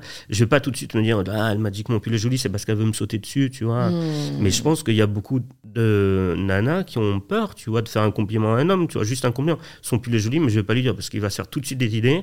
Voilà. Ou alors, si le, si le mec qui fait un compliment, elle va dire, ok, pourquoi il me fait un compliment? Qu'est-ce qu'il attend hein, tu vois? Mais c'est vachement violent pour les meufs de vivre dans un monde où elles disent, ok, aucun homme ne sera jamais gentil pour rien avec moi. Quoi. La gentillesse n'est pas gratuite. Ouais. Parce qu'elle n'est pas virile. Non, peut-être. Et t'avais un deuxième exemple. Ouais, un deuxième exemple, pareil, au, au cabinet médical, tu vois, je- les, les mecs sont décevants. Euh, J'ai une, une patiente, je l'accompagne, euh, ça va pas bien dans son couple. Elle prend la décision de divorcer, c'est la meilleure décision à faire, c'était un sacré connard. Et je l'ai accompagné. Et lui cesse de venir me voir à partir du moment où je l'accompagne dans sa dépression euh, pré-divorce, euh, puis post-divorce. Les mois passent comme ça, et puis un, jour, je le vois au cabinet médical avec leur enfant. Donc ils se sont séparés, mais ils ont toujours la garde alternée, tu vois, avec le petit. Donc lui rentre au cabinet avec le petit, il me dit bonjour docteur, bonjour. Je viens parce que le petit a une otite, mais avant je voudrais parler avec vous de quelque chose. Dans ma tête je me dis ça y est, il va me sortir la truc du connard, il doit penser que je ne l'ai jamais entendu. Et dans ma tête je faisais déjà c'est son ex qui est folle, c'est son ex voilà, et ça n'a pas manqué. Mais vous savez c'est mon ex-femme qui est, qui est folle, blablabla, blablabla. Je savais déjà ce qu'il allait me dire, tu vois. Mais ce qui m'a irrité c'est qu'il le dise devant son gosse, tu vois, devant ben euh, il, parle de sa mère en fait, Mmh, devant mmh, lui, mmh, tu mmh, vois. Ça m'a un peu gavé. Enfin, je vous arrête tout de suite, on n'est pas là pour parler de ça. En plus, je faisais des gros yeux vers le gamin. euh, vois. Euh, subtilité. Ouais, c'est ça. Et, euh, et puis, je lui dis, puis vous savez, euh, nous, on est un cabinet militant, engagé, voilà. Et, et je lui ai dit, et peut-être aussi par provocation, et peut-être parce que j'avais envie que son fils l'entende. Et on, on- on est toujours, et on sera toujours du côté des femmes ici. Et il n'a pas du tout aimé, je pense. Et il m'a regardé, il a regardé la petite boucle que j'ai à l'oreille. Il me dit, ah, c'est parce que vous en êtes un peu une. Il me dit comme ça. Non. Et, euh, et là, il y a eu un petit moment de flottement et je me dis, il faut que tu trouves quelque chose. Bah, tu trouves quelque chose, trouve quelque chose. Dans ce moment-là, le cerveau Ah te oui, lâche. ah oui, non, puis en plus, euh, c'est toujours dans ce moment-là que t'as pas de répartie, tu Ah vois. Et je dis, en plus, il y a son gamin qui est un petit gars, il faut que tu trouves Ouais. quelque chose devant lui pour lui montrer que, ouais, euh, être une, une femme ou être traité de femme quand un homme, c'est pas une insulte. Ouais. Et, et j'ai pas su quoi répondre que oui. J'ai dit oui. Oui, vous avez raison, j'en suis un peu une, tu vois. Et finalement, c'était peut-être la meilleure réponse que je pouvais donner, montrer Et c'est ça- censé être une insulte? Ah oui, que ça Tu m'avait pas touché, vraiment. mm, Tu vois, et consultation après consultation, tu as des petites truc qui il y a quand même un schéma global tu vois qui se dégage là en 10 ans euh, et ce schéma global il est pas très euh, profitable pour les femmes quoi tu as parlé de cette bah, de cette femme hein, qui du coup euh, a subi cette dépression est-ce que tu vois beaucoup aussi de problèmes de santé mentale? Dans ton cabinet. De plus en plus. C'est une catastrophe en France c'est la prescription des anxiolytiques on est un des pays d'Europe qui, euh, qui, consomme le plus d'anxiolytiques et, euh, et puis, euh, puis c'est la solution de facilité pour le médecin. Le problème, c'est que bah, ça crée une accoutumance rapide hein, chez les patients. Et, c'est les bêta-bloquants, tout ça Non, pas les bêta-bloquants. plutôt tout ce qui est benzodiazépine, le lexomil, je sais pas si on peut donner des noms. Mais et ça, le problème, c'est que ça soulage immédiatement, mais on va avoir tendance à augmenter les doses pour retrouver le même effet. Et, et là, on touche du doigt, typiquement, tu vois, le, un des gros angles morts de notre système de soins, qui est la prise en charge de la santé mentale. Parce que euh, tu as les CMP où tu as des rendez-vous avec des psychologues qui sont pris en charge gratuitement par la Sécu, mais euh, la personne, elle vient, elle te dit j'ai envie de me buter, j'ai envie de buter mon patron, j'ai envie de buter ma famille, je vais pas bien, il se met à pleurer, tu dis ok, pas de problème, j'ai un rendez-vous dans un CMP, vous avez rendez-vous dans, dans 9 mois. Euh, voilà, ben, ça ne va pas être très utile à la personne. Ou alors vous avez rendez-vous avec un psychologue, c'est après-demain, mais ça va vous coûter 60 balles. quoi. Et il y a beaucoup de patients qui disent ben non, je... c'est les prix toulousains, mais je pense que. ça peut monter assez vite. je pense qu'à Paris, c'est plus cher. Mais qu'est-ce que tu fais pour ces gens-là, quoi, concrètement? Eh ben, tu prescris des anxiolytiques. Voilà. T'anesthésies les gens. Et pourquoi ça augmente, tu penses? Mais parce que. Parce que ben, mon perso, je crois, enfin, peut-être unpopular opinion, mais j'ai un peu de mal avec le discours de euh, c'est de pire en pire. Euh. non, les gars, euh, vous connaissez l'histoire du 17e, 18e, 19e siècle? Ce n'était pas, enfin, ce n'est pas pire aujourd'hui. C'est toujours terrible qu'on se le dise. Mais tu vois, je, je suis pas sûre que ça expliquerait pourquoi il y a plus de problèmes de santé mentale aujourd'hui qu'à l'époque. Donc c'est une vraie question que je me pose. Euh, tu vois, est-ce que c'est l'alimentation? Est-ce que c'est, euh, euh, je sais pas, le manque de relations sociales? Parce que d'un côté, on libère plus la parole, donc on devrait aller mieux. Je, y a, je pense qu'il y a un peu de tout ça. Euh, il y a aussi le côté voilà, dématérialisé des relations maintenant, tu vois, avec le lien social euh, physique qui s'est un, petit peu euh, distendu. J'ai des patients qui viennent au cabinet médical, ça me fait de la peine. ils sont seuls, quoi. Seuls, seuls, seuls. J'ai des patients, une, personne âgée qui vient de temps en temps, la dernière fois elle vient, c'était son anniversaire et je savais que j'étais probablement la seule personne qu'elle verrait aujourd'hui, tu vois. Et donc elle ressent celle d'attente, je dis au patient, on lui souhaite joyeux anniversaire, on lui dit c'était joyeux anniversaire. Euh, il y a des personnes, je sais pas si je peux dire ça, mais qui ne sont plus touchées par personne dans notre société, tu vois. Ils disent bonjour, au revoir, elles achètent leur pain, mais personne, elles vont pas avoir de contact, tu vois, physique avec, euh, avec quelqu'un, quoi. Notre rôle de médecin, il est là, je pense aussi, de, ben, d'examiner les gens, de montrer à certaines personnes que non, ben, votre corps ne me dégoûte pas. Voilà, je vais palper votre ventre, voilà. Et puis vous allez sentir euh, la chaleur ou la froideur de ma main, mais vous allez sentir ma main. Ça, ça, ça existe. Quoi. Mm. Quand il y a un, collègue qui me, qui me, qui me racontait, euh, tu sais, il ne faut pas faire des soirées avec des, des futurs médecins parce qu'ils peuvent te flinguer ta soirée en deux minutes juste avec une histoire. et euh, il, ça va et tout, euh, avec la bière à la main et tout. Et puis on, et toi, ta journée, il te tire une tronche et tout. Écoute, on a une patiente qui est arrivée là âgée. Euh, elle était restée euh, euh, sur son canapé pendant des semaines avant qu'on la trouve, tu vois. Donc, dans un état de délabrement avec le corps à moitié accroché au, tissu du canapé, tu vois. Elle s'était faite sur elle et tout. Et elle était dans sa chambre, elle venait d'arriver aux urgences. On avait appelé le Réa et tout. Et elle m'appelle dans le couloir. Et je m'approche et elle, me demande de, de, de tenir ma main. Donc, je lui ai donné ma main pour qu'elle tienne ma main. Je lui ai dit, ah bon, et après, qu'est-ce qui s'est passé? Il me fait, bah, après, elle est morte. Voilà. Euh, et, elle est morte en lui tenant la main. Et il te raconte ça, et tu dis, ok, d'accord, bah, c'est dur, en fait, là, ce que tu me racontes. Euh, c'est dur pour toi, c'est dur pour cette patiente, et c'est dur aussi de ce que ça dit aussi de notre besoin de consolation, de chaleur humaine, de, ouais, de, on se touche, on se parle, on existe. On existe pour quelqu'un, quelqu'un nous écoute, euh, on compte pour quelqu'un, tu vois. Comment est-ce que tu gères, toi, tes émotions? Je gère très très mal. Moi, j'ai grossi hein, depuis. Euh, euh, ce matin, c'est horrible, Facebook, tu sais, quand ils te rappellent, tu sais, ah cette publication date de 7 ans, de 8 ans, mon Dieu, quelle horreur. Et là, ils m'ont monté un article qui était paru dans Le Monde pour un, de mes romans, il y, a, il y a 10 ans, j'étais fit comme ça. Et moi, je, je, je bouffe mes émotions, c'est dramatique, quoi. Je mange, je mange, je mange. C'est, euh, je rentre le soir et je vais avoir besoin de salé, de sucré, de trucs, que des trucs dégueux. Qui, euh, et, et, je m'en veux après, mais c'est mon moyen à, moi de supporter ce que je, ce que je vois, ce que j'entends, et, et de pas trop à la, colère. Il y a une anecdote que, que je raconte dans le livre, mais qui est, qui vraie, tu vois, c'est comment tu fais pour gérer les émotions qui te traversent euh, quand euh, tu dois gérer une injustice et quand tu dois en gérer 30 dans la journée. Comment tu fais? Et je raconte dans le, dans le livre comment il y a une, une patiente qui arrive avec une agrafe sur le front et que euh, je lui ai déjà retiré une agrafe précédemment, qui a son mari qui attend l'attente et que je sais comment elle a eu cette agrafe, d'accord? Et, euh, que, je sais, le mari. et que c'est le mari. Et, et, je raconte dans le livre que, bah oui, tu, tu peux pas aller dans la salle d'attente casser la gueule du mari parce qu'il est grand et que tu es lâche comme tous les hommes et, euh, et que tu tu peux pas non plus euh, faire ça parce que ça rendrait absolument pas service à cette femme. Mais du coup, ton goût pour la justice, là, il en prend un coup. Là, qu'est-ce que tu fais, euh, tu sais, de, ce truc à l'intérieur? Et à, l'époque, j'habitais en, face d'un monoprix. Mon entrée de parking était en face du monoprix. Et j'arrive, je rentre, je je veux, rentrer chez moi, pleurer dans mon pot de glace, tu vois, euh, en regardant Games of Thrones et en pensant à tout sauf à ça. Mais il y a un connard qui s'est garé devant mon entrée de parking parce qu'il avait une course à faire au monoprix. Il, y a toujours des connards le soir qui se garent parce qu'ils en ont pour deux minutes de course. Euh, voilà. Mais moi, je veux juste rentrer chez moi. Laisse-moi rentrer chez moi, s'il te plaît, Jules. Et, euh, et, donc, je fonce dans le monoprix. Parce qu'on m'avait dit de faire ça du rouge à lèvres, mais j'ai pas de, pas de rouge à lèvres sur moi. Euh, en tout cas, pas ce soir-là. Et, et je, j'achète une plaquette de beurre et je me vois encore fébrile, tout énervé comme ça. Il a pris pour les autres, clairement. Il a pris pour tous les autres mecs. Et, et je sors et j'écris comme ça sur la voiture. Et je voulais écrire ceci n'est pas une place de parking. Et je me souviens, tellement énervé, j'ai écrit trop, trop, trois pieds sur le beurre, j'ai écrit ceci n'est pas. Et après, j'avais plus de beurre. je me suis retrouvé en rate de beurre. Et donc, le message était totalement absurde. Le mec a pas dû comprendre. C'est un peu surréaliste. Ceci n'est pas quoi? Tu ne sais pas. Voilà. Tu n'auras pas la réponse. Ceci n'est pas. Et euh, voilà. Et, torture psychologique. torture, voilà. Il a dû se poser la question. Et la moralité que je dis dans le livre, c'est qu'il faut acheter du 250 grammes, pas du 125. c'est la colère est plus lourde que ça. Elle pèse au moins 250 grammes. Ouais. Et t'as hum, essayé de travailler sur ce je mange mes émotions? Non. J'ai vu une psy, on a essayé de faire le MDR, ça n'a pas marché spécialement. Il n'y a pas grand chose qui marche, Tao. Il n'y a pas grand chose qui marche jusqu'à présent et j'aimerais avoir une, une, une solution miracle ou quoi, mais euh, jusqu'à présent, la bouffe, ça reste encore mon meilleur dérivatif que j'ai trouvé. Ça, me ronger les ongles, j'ai des ongles atroces, quoi. Puis dès que je pense à mon bébé, je m'angoisse, commence à me ronger les ongles.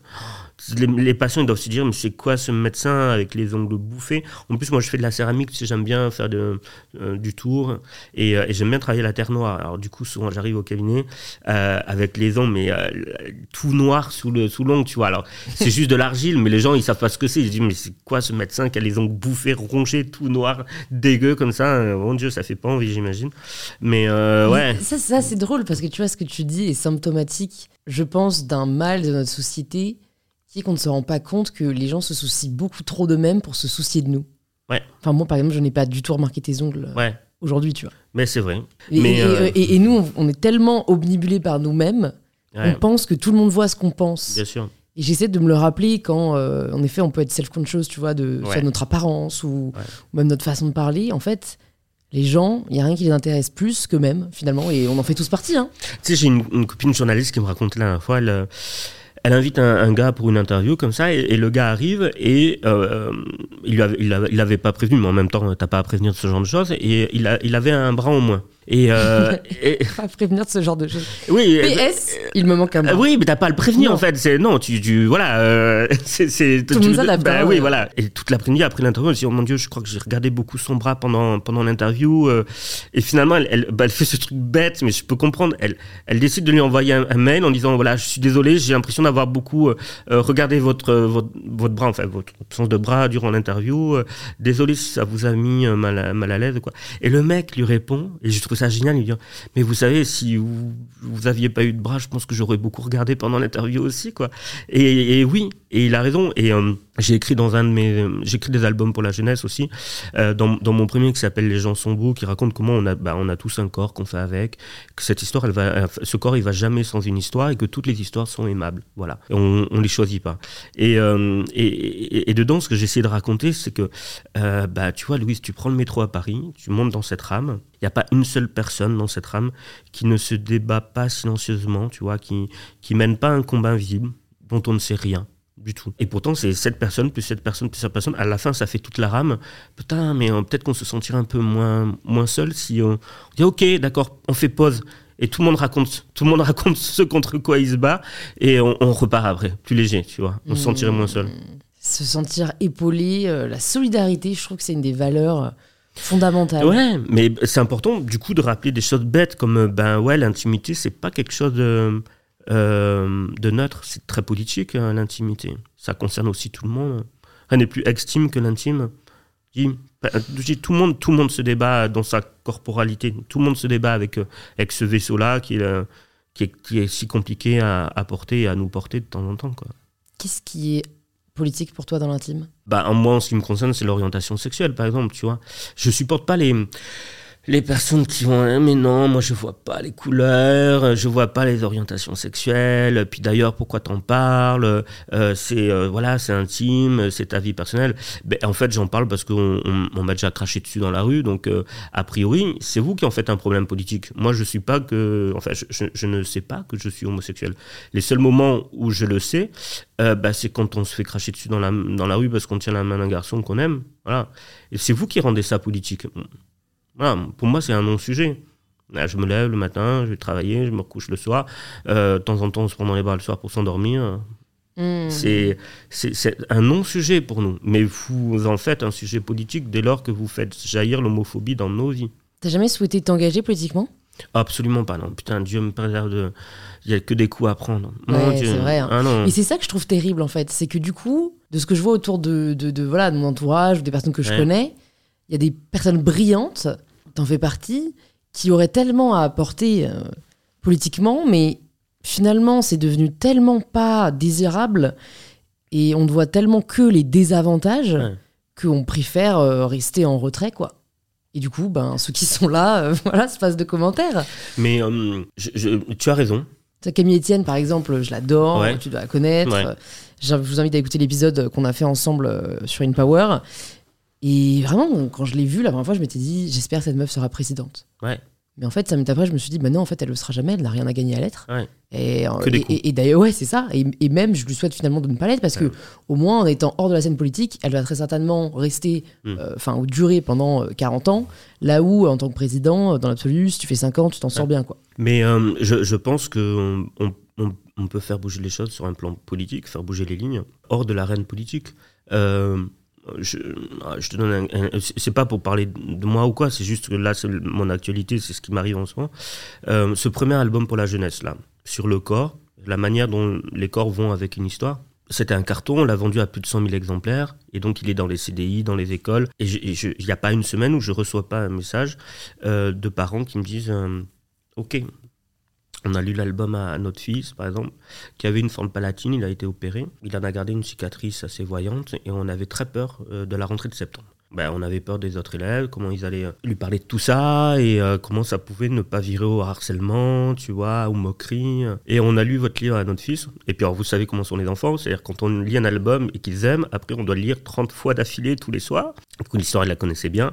Et en septembre, il est arrivé dans sa classe, et dès que l'un d'entre eux lui a montré sa cicatrice, lui a demandé, voilà, il a ok, je vais vous expliquer. Quand j'étais petit, j'avais une petite, euh, ce qu'on appelle une fente palatine, c'était pas très joli. Du coup, ils m'ont opéré, ils ont remis ma lèvre et tout. Voilà, maintenant c'est ma cicatrice et c'est mon histoire, il leur a dit. Et voilà, c'est passé comme ça. Ils sont passés à autre chose, les gamins. Dit, Là, tu vois ce que tu as fait avec ce bouquin, Mathis, c'est politique. C'est profondément politique. Euh, sauf que t'as pas pris de coup. Voilà. Oh, t'as dû en prendre quand même. Mais... Ah oui, non, euh, sur les réseaux sociaux. ne euh, minimise non, non. pas la douleur, En tout la cas, violence. pas avec ce livre-là. Pas avec ce livre-là, ok. Mm. Ah, c'est beau, j'aime beaucoup cette idée de faire du politique hors du champ politique. Mm. C'est plein de promesses. Oui, mais bien sûr. Je te dis, encore plus. tu- tu- moi, je vois la différence. Comme euh, j'écris des, j'allais dire des romans pour adultes, mais Pas encore. voilà. On les attend. Dans mes romans adultes, c'est destinés aux adultes, tu vois, mais euh, j'ai que érotique, c'est sale, tu vois, hein, quand euh. tu dis ça ou quoi. Que... Non, c'est des romans, euh, des romans, quoi. Euh, voilà. ouais.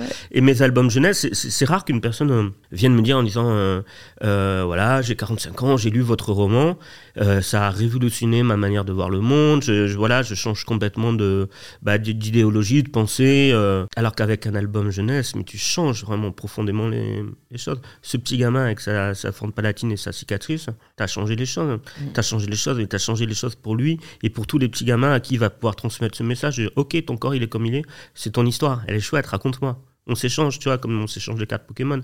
T'as changé des choses là, t'as changé des, choses profondément. Comment tu choisis si tu vas faire un album jeunesse, un roman, un, recueil de poésie? J'ai la chance d'avoir une liberté éditoriale totale. C'est-à-dire, j'écris sur ce que j'ai envie d'écrire quand j'ai envie de l'écrire. Et donc, euh, ben, j'arrive chez l'éditeur en disant voilà, j'ai écrit ça.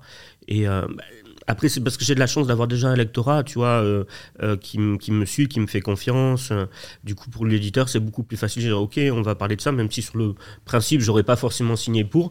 Mais quand on voit tes chiffres de vente, on, y va parce qu'on on sait que ça va marcher, tu vois. Et donc, j'ai cette liberté-là, qui est une, liberté folle quand on est romancier, quoi. De pas avoir à écrire sur commande. Ouais, mais, mais toi, par exemple, qu'est-ce qui Qu'est-ce qui a fait que tu t'es dit je vais écrire Les gens sont beaux et qu'après tu te sois dit euh, je vais écrire sur euh, cette absence de larmes euh, C'est vraiment étrange, c'est au, coup de cœur. Tu termines un livre et tu dis j'ai plus rien à écrire, je suis vide, je suis sec là et c'est fini. Et, puis deux semaines passent et un matin tu te réveilles et tu dis la nouvelle histoire elle est là quoi. Je le sens là.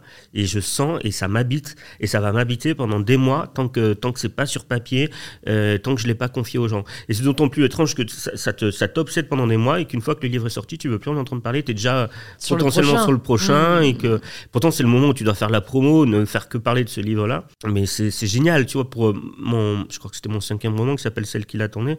C'est venu une nuit comme ça. J'avais terminé mon précédent roman. J'avais rien à dire ou l'impression d'avoir plus rien à dire, tu vois. Et je me réveille une nuit comme ça, mais dans un état de fébrilité. Je venais de faire un rêve avec une super histoire. Je me dis, il faut que tu notes ça, c'est trop bien. T'as jamais lu ça et tout. Et donc, il est 3 heures du matin, je suis là sur mon téléphone, j'écris ça, je me rendors et le matin je me réveille, je me souvenais pas, mais je me souvenais avoir écrit euh, sur mon téléphone. Je c'est bon et tout. Et là j'ouvre mon téléphone et je vois que j'avais écrit à Paris un homme rencontre une femme. Et, elle a dit moi non mais oui écoute c'est tellement original cette histoire, ça promet. Mais euh, mais heureusement avec cette note le, reste est revenu tu vois. Mais euh, mais tu sais jamais d'où viennent les idées et c'est même plus que ça c'est parfois un peu étrange. Parfois tu sais t'as l'impression que comme si on tenait ta main, quoi. Très étrange. Elisabeth Gilbert, c'est une autrice que j'aime beaucoup. Et bon, euh, c'est un peu perché, mais elle, elle a cette théorie selon laquelle les idées sont des entités du monde euh, sensible. Euh, tu vois, c'est comme si nous, on était dans ce monde-là et qu'il y avait un autre monde au-dessus. les idées étaient entre les deux. Et qu'en fait, l'idée ne nous appartient pas. Elle, elle évolue et elle va se nicher chez quelqu'un. Et si cette personne est capable de la faire grandir, elle reste. Mais si quelqu'un ne donne pas vie à cette idée, elle va chez quelqu'un d'autre. Et elle donne l'exemple quand même assez frappant d'une idée de roman qu'elle a eue, assez précise, euh, sur euh, le Brésil dans les années 70. Et histoire qu'elle n'a jamais vraiment développée parce qu'elle était en plein divorce, etc.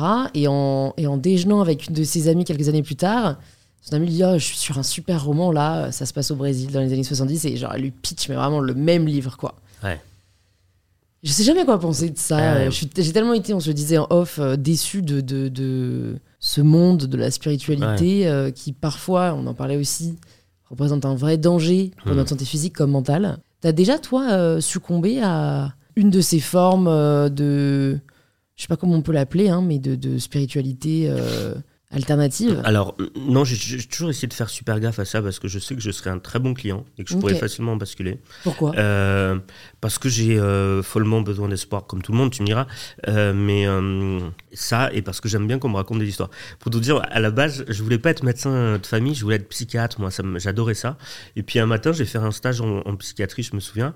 Et le patient qui rentre, et une heure d'entretien, et le patient m'explique que voilà, le, le diable existe, qu'il lui en veut personnellement, et qui fait ça, ça, ça et ça chez lui, euh, dans sa maison, qu'il le poursuit.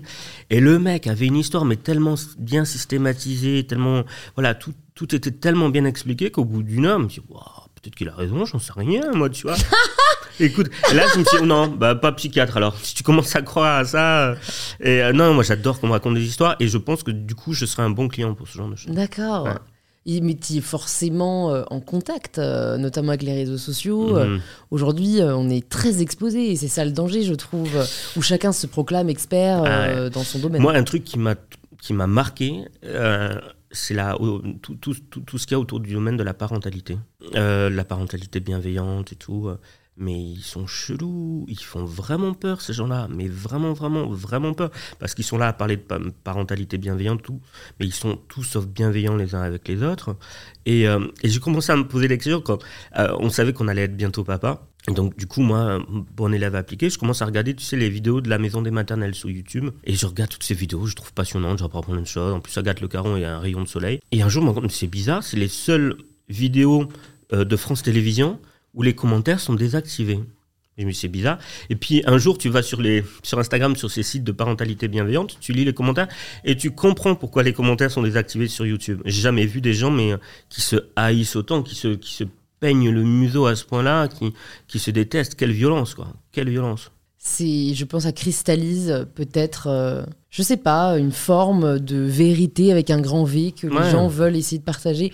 De manière générale, en fait, le problème, c'est d'essayer de partager une vérité. Ouais. Je crois que c'est vraiment ça. Euh, Et d'être persuadé de détenir la vérité que tu dois Oui, c'est imposer ça, de pas autres, être hein. ouvert un minimum Ouais. à la remise en question, euh, à l'évolution. Puis je pense que beaucoup de gens ben, essayent de réparer quelque chose en, en- en eux, en s'imaginant être bon sur ce terrain-là, parce qu'après tout, tout le monde peut avoir un enfant. Tu vois, c'est plus dur, c'est plus dur d'avoir un doctorat d'astrophysique que d'avoir un enfant, tu vois. Et, euh, et donc c'est, c'est plus dur d'expliquer aux gens euh, pourquoi euh, les trous noirs se comportent comme ça, la masse de l'univers, etc. Plutôt que de dire, ah, mais moi j'ai eu un enfant une fois, donc je vais expliquer au monde entier combien ils sont nuls et combien je suis bien meilleur qu'eux, tu vois. Est-ce qu'il y a une croyance que tu avais il y a 10 ans que tu n'as plus aujourd'hui? Alors, je sais pas si je peux parler de ça, je vais vraiment passer pour un idiot, mais, euh, mais euh, moi, ça a été. euh, C'était un peu plus il y a 20 ans. Euh, les attentats du 11 septembre. Euh, Tu étais un complotiste? Non, mais j'ai euh, euh, j'ai grandi avec cette vision, tu sais, très euh, euh, occidentalo-centrée, tu vois, que euh, on était euh, ben, euh, les bonnes personnes, tu vois, et que il y avait d'un côté ben, euh, la barbarie et de l'autre. euh, et euh, moi, ça a été un, un- un- un grand choc de voir. Euh, c'était un récit qu'on nous avait euh, servi, si tu veux. Je parle pas du tout du 11 septembre quoi, mais que depuis l'enfance, on m'avait dit, ben voilà, tu vois, euh, euh, en gros, euh, euh, les démocraties blanches sont euh, les démocraties euh, les plus importantes du monde. Voilà, c'est eux qui amènent la paix, la prospérité. Et, euh, euh, quand tu t'aperçois qu'on a fait souffrir des tas de gens dans des tas de pays, euh, on n'entend pas, tu sais. Ah bah, les, les, les, les Premières Nations américaines hein, raconter leur calvaire. Euh, on n'entend pas euh, tellement de peuples qu'on a opprimés, qu'on a, qu'on a abîmés. euh, et comment on peut s'en sortir pourtant avec cette idée-là qu'on va faire germer dans la tête de tous nos enfants que c'est nous qui sommes voilà, la, la civilisation la plus avancée sur cette planète, quoi. alors qu'on a fait tant de mal à tant de personnes. Sur quoi t'aimerais progresser? La colère, je suis hyper. euh, je je n'arrive toujours pas à, à- accepter euh, toutes ces injustices. Ça fait grossir euh, euh, cette colère en moi. Et, euh, il faut que j'arrive à progresser parce que ça me. J'ai parfois. Ouais, je suis pas la meilleure version de moi-même certains vendredis soirs. On est toujours plus meilleur médecin le lundi que le vendredi soir, mais ouais, toute cette injustice, si tu veux, ça, ça me rend fou. Je suis pas, je suis pas d'accord avec, avec ce monde-là, quoi. Mais ça, c'est très enfantin, c'est très immature. Il faut que j'apprenne, si tu veux, euh, à briser cette croyance que j'ai en un monde juste. Mais, euh, mais, euh, mais ouais, le monde n'est pas juste, les êtres humains ne sont pas justes, et il faut que tu apprennes à faire avec, euh, Baptiste. Après, c'est le fait de vouloir changer le monde qui crée aussi l'engagement que tu as aujourd'hui. euh, Ouais, si tu étais désillusionné, est-ce que, est que tu te. Euh, c'est le mot en anglais qui me vient, mais will you bother, tu vois, genre, Ouais. est-ce que tu te ferais chier à te Bien sûr. mobiliser euh, non, c'est que quelque part, j'y crois encore, encore plus depuis que je suis papa. euh, ouais, je, je veux que mon enfant grandisse dans un monde différent. euh. C'est compliqué d'y croire en ce moment, mais. Ouais. Il y a une phrase que tu as écrite aussi dans le livre. C'est quoi, vous, le truc du quotidien qui vous blesse le plus, dont vous ne causez à personne? Je me suis dit que si tu as écrit ça, c'est que tu en avais toi-même. ouais. Quel est ce truc qui te blesse le plus dont tu ne parles à personne Euh, bah, du coup, je vais t'en parler. Merci. Moi, ça a été euh, de voir mon corps euh, se déformer depuis 10 ans. Voilà. Devoir tirer sur mes t-shirts parce que j'ai grossi, parce que je me reconnais plus. Moi, j'étais fit toute, toute ma jeunesse, tu vois, et c'est vrai que l'installation au cabinet médical, je dis, voilà, je, je mange mes émotions, j'ai besoin de ça pour supporter ce que j'entends la journée. Et euh, j'aimerais retrouver ce, ce corps que j'avais avant. C'est-à-dire, tu sais, t'attrapes un vêtement le matin, tu te poses pas la question de savoir s'il te va bien ou pas, euh, tu le mets parce qu'ils te vont tous bien, de toute manière. Ben ouais, c'est plus le cas maintenant, quoi. C'est plus le cas, je tire sur mes t-shirts, je tire sur mes vêtements, je mets C'est- des gros c'est- pulls. ouais, euh, C'est plus le cas pour moi non plus. C'est un vrai débat euh, qui, je pense, euh, la réponse de toute façon euh, est plurielle. Doit-on changer pour s'aimer doit-on s'aimer pour changer? Ouais, eh oui. Et alors que je suis le premier, tu vois, mais pareil, on, on est le premier militant à dire maintenant il faut s'aimer comme on est, arrêter. J'ai même écrit des albums jeunesse sur ça où j'ai appelé Les gens sont beaux, tu vois. Euh, et parfois, je me dis, t'es un peu hypocrite, euh, commence par toi-même, tu vois. C'est toujours plus dur avec ça. Ben hein. oui, mais, euh, mais c'est comme ça, tu sais, on Mm. essaye de penser contre soi-même, mais c'est pas si facile que ça. Et il faudrait mm, qu'on s'applique les leçons qu'on dispense aux autres, quoi. Mais il y a un truc, moi, qui à chaque fois me tue, c'est la violence avec laquelle on se parle parfois à soi-même, quoi. Mm. Si, si t- toutes les choses horribles que je peux me dire le matin quand je vois ce corps qui me correspond plus, dans lequel je me reconnais pas, tu vois.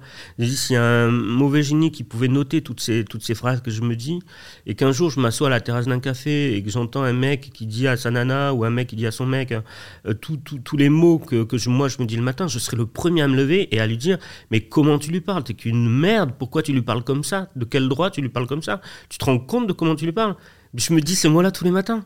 Peut-être essaye de te dire quand tu te les dis, euh, est-ce que j'aimerais que mon fils se dise ça Imagine-toi que tu es en train de lui dire. Ouais, c'est vrai, t'as raison. Et Comme ça, tu le reformules Ouais. euh, pour ce qu'il voudrait entendre. Ouais, Parce que tu les mérites tout autant Ouais. qu'il le mérite. c'est vrai. Ça, c'est un truc, tu vois, quand t'accueilles un petit ou une petite, euh, ça, ça, ça, ça fend un truc en toi. Par où s'engouffre de la tendresse, tu vois. Et tu te dis, euh, mais ouais, ça compte en fait, de prendre soin d'un plus petit que soi, d'un plus fragile, d'un plus innocent. Ça compte, c'est beau, quoi. Euh, C'est un truc en tant que médecin, tu fais pas ce métier par hasard, mais parfois tu peux oublier le sens de ce métier et tout. Et là, tu dis non, c'est super important, quoi. Ça, ça vaut la peine. Là, c'est mon bébé, mais, euh, euh, mais les patients aussi, du coup, ils sont plus fragiles, parfois. Ça compte.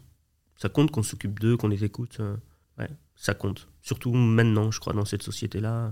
Ouais, ça vaut le coup. J'ai quelques dernières questions pour toi avant de te libérer. Si jamais tu pouvais conseiller aux personnes qui nous écoutent, plus j'ai hâte de savoir euh, ce que tu vas nous conseiller, un livre euh, ou un film, mais bon, c'est vrai que j'ai envie de dire un livre connaissant ton amour de la littérature, qui t'a particulièrement touché, que tu aimerais recommander, lequel ce serait? Bah, du coup, je vais rebondir sur ce recueil de poèmes dont je parlais tout à l'heure, qui s'appelle Le gardeur de troupeau de Fernando Pessoa, et que, qui peut se lire même si on n'aime pas trop la poésie a priori, parce que c'est pas du tout scolaire, tu vois, c'est pas des rimes ou quoi, c'est juste l'histoire de cet homme qui sort de chez lui, qui est dans cette campagne, qui raconte le, le réel et qui t'explique qu'il faut aimer le réel et le monde parce qu'il est plein de plein de choses et que ce plein de plein de choses, c'est la vérité euh, qui est dite par le monde, à l'adulte ce qu'on est. Et euh, ouais, le gardeur de troupeau, c'est le, c'est même le, le recueil que j'achète à des amis quand ils vont pas très bien. Si tu pouvais entendre quelqu'un à ce micro, qui est-ce que ce serait? Il y en a beaucoup. Après, euh, il y a des auteurs que j'apprécie beaucoup, Ouais. que j'admire, que je pourrais écouter clairement euh, pendant des heures. Euh, soit Julia Foyce, tu sais, l'animatrice sur Inter, que j'adore, Ok. que je trouve passionnante, cette nana. Soit la poétesse Cécile Coulon. D'accord. J'ai lu tous ses romans, je crois, une bonne partie de sa poésie. Et, et je trouve que c'est une, une voix forte, engagée, très contemporaine. ouais, j'adore Cécile Coulon. Avant de te poser la question signature, il y a une question quand même que j'ai envie de te poser, euh, parce que j'aime beaucoup ton ton unapologétique. Ouais. Tu vois, euh, là, en lisant tout à l'heure, euh, un moment, euh, tu, tu parles de, de la charge mentale que subissent les femmes et, Ouais. et tu fais une note en bas de page en disant. alors certains vont se demander pourquoi est-ce que je cite que des femmes et je pourrais parler des hommes. Ouais, mais en fait, j'en ai rien à foutre. et j'ai vraiment rigolé Ah, toute bah, seule écoute, écoute. devant mon livre, mais comment, peut-être pour les personnes qui nous écoutent, cultiver ce je m'en foutisme qui est une force, je trouve, dans notre société où euh, on se sent toujours observé ou, ou en proie au regard des autres. Euh, après, euh, c'est facile pour moi maintenant.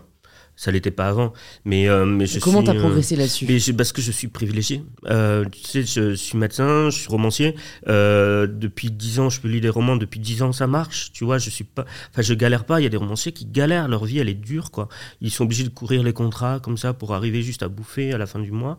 Donc, ouais, j'ai acquis un statut social qui me permet maintenant, si tu veux, de ne pas m'excuser d'exister et d'être comme je suis, si tu veux. Et donc, euh, et donc euh, c'est malheureux à, dire, mais, euh, mais c'est grâce à ce statut social aussi que je ne m'excuse pas, tu vois.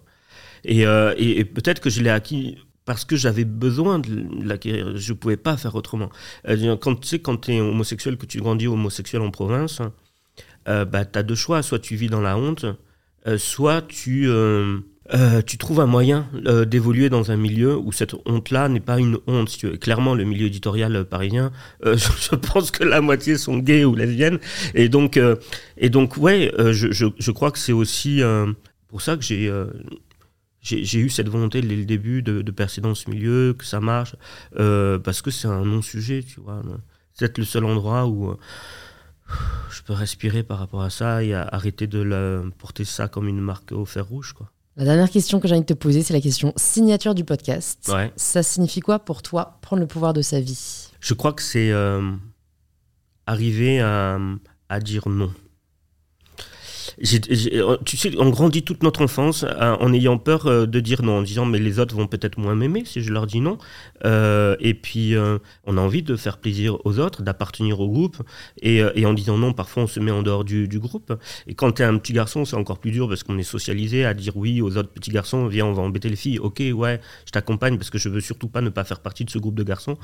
et donc prendre le contrôle, moi ça a été le moment où, j'ai dit euh, non et je dis non et je me fiche complètement de savoir les répercussions que ça peut avoir sur des personnes qui au final ne sont pas si importantes que ça euh, pour moi. dire non, c'est hyper important. C'est aussi de...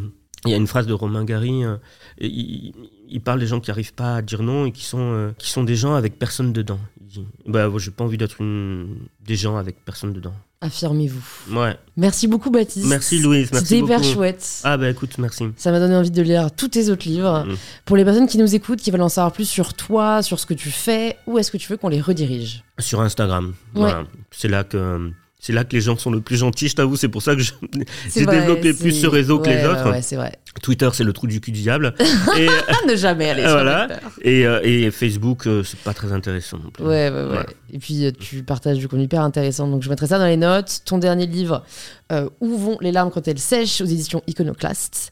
Et puis, je te dis à très bientôt. Merci, merci Louise. Merci beaucoup. Merci au vrai d'être arrivé au bout de cet épisode. J'espère que cette conversation vous a plu. Si c'est le cas, ça nous fait toujours plaisir de lire vos retours. Alors n'hésitez pas à nous taguer en story Baptiste Beaulieu et @mybetterself et à envoyer un petit message à Baptiste si le podcast vous a plu. Je pense que ça lui fera très plaisir. Et si vous cherchez quel épisode écouter ensuite, plus de 300 épisodes sont disponibles gratuitement sur InPower. Il suffit de vous abonner sur la plateforme que vous utilisez là, en ce moment même, si vous êtes super extra, de le faire découvrir à un proche à la recherche d'inspiration. Je vous dis donc à très vite pour un tout nouvel épisode d'InPower. Small details are big surfaces. Tight corners are odd shapes. Flat, rounded, textured or tall. Whatever your next project, there's a spray paint pattern that's just right. Because Rust-Oleum's new Custom Spray 5 in 1 gives you control with five different spray patterns. So you can tackle nooks, crannies, edges, and curves without worrying about drips, runs, uneven coverage, or anything else. Custom Spray 5 in 1. Only from Rust-Oleum.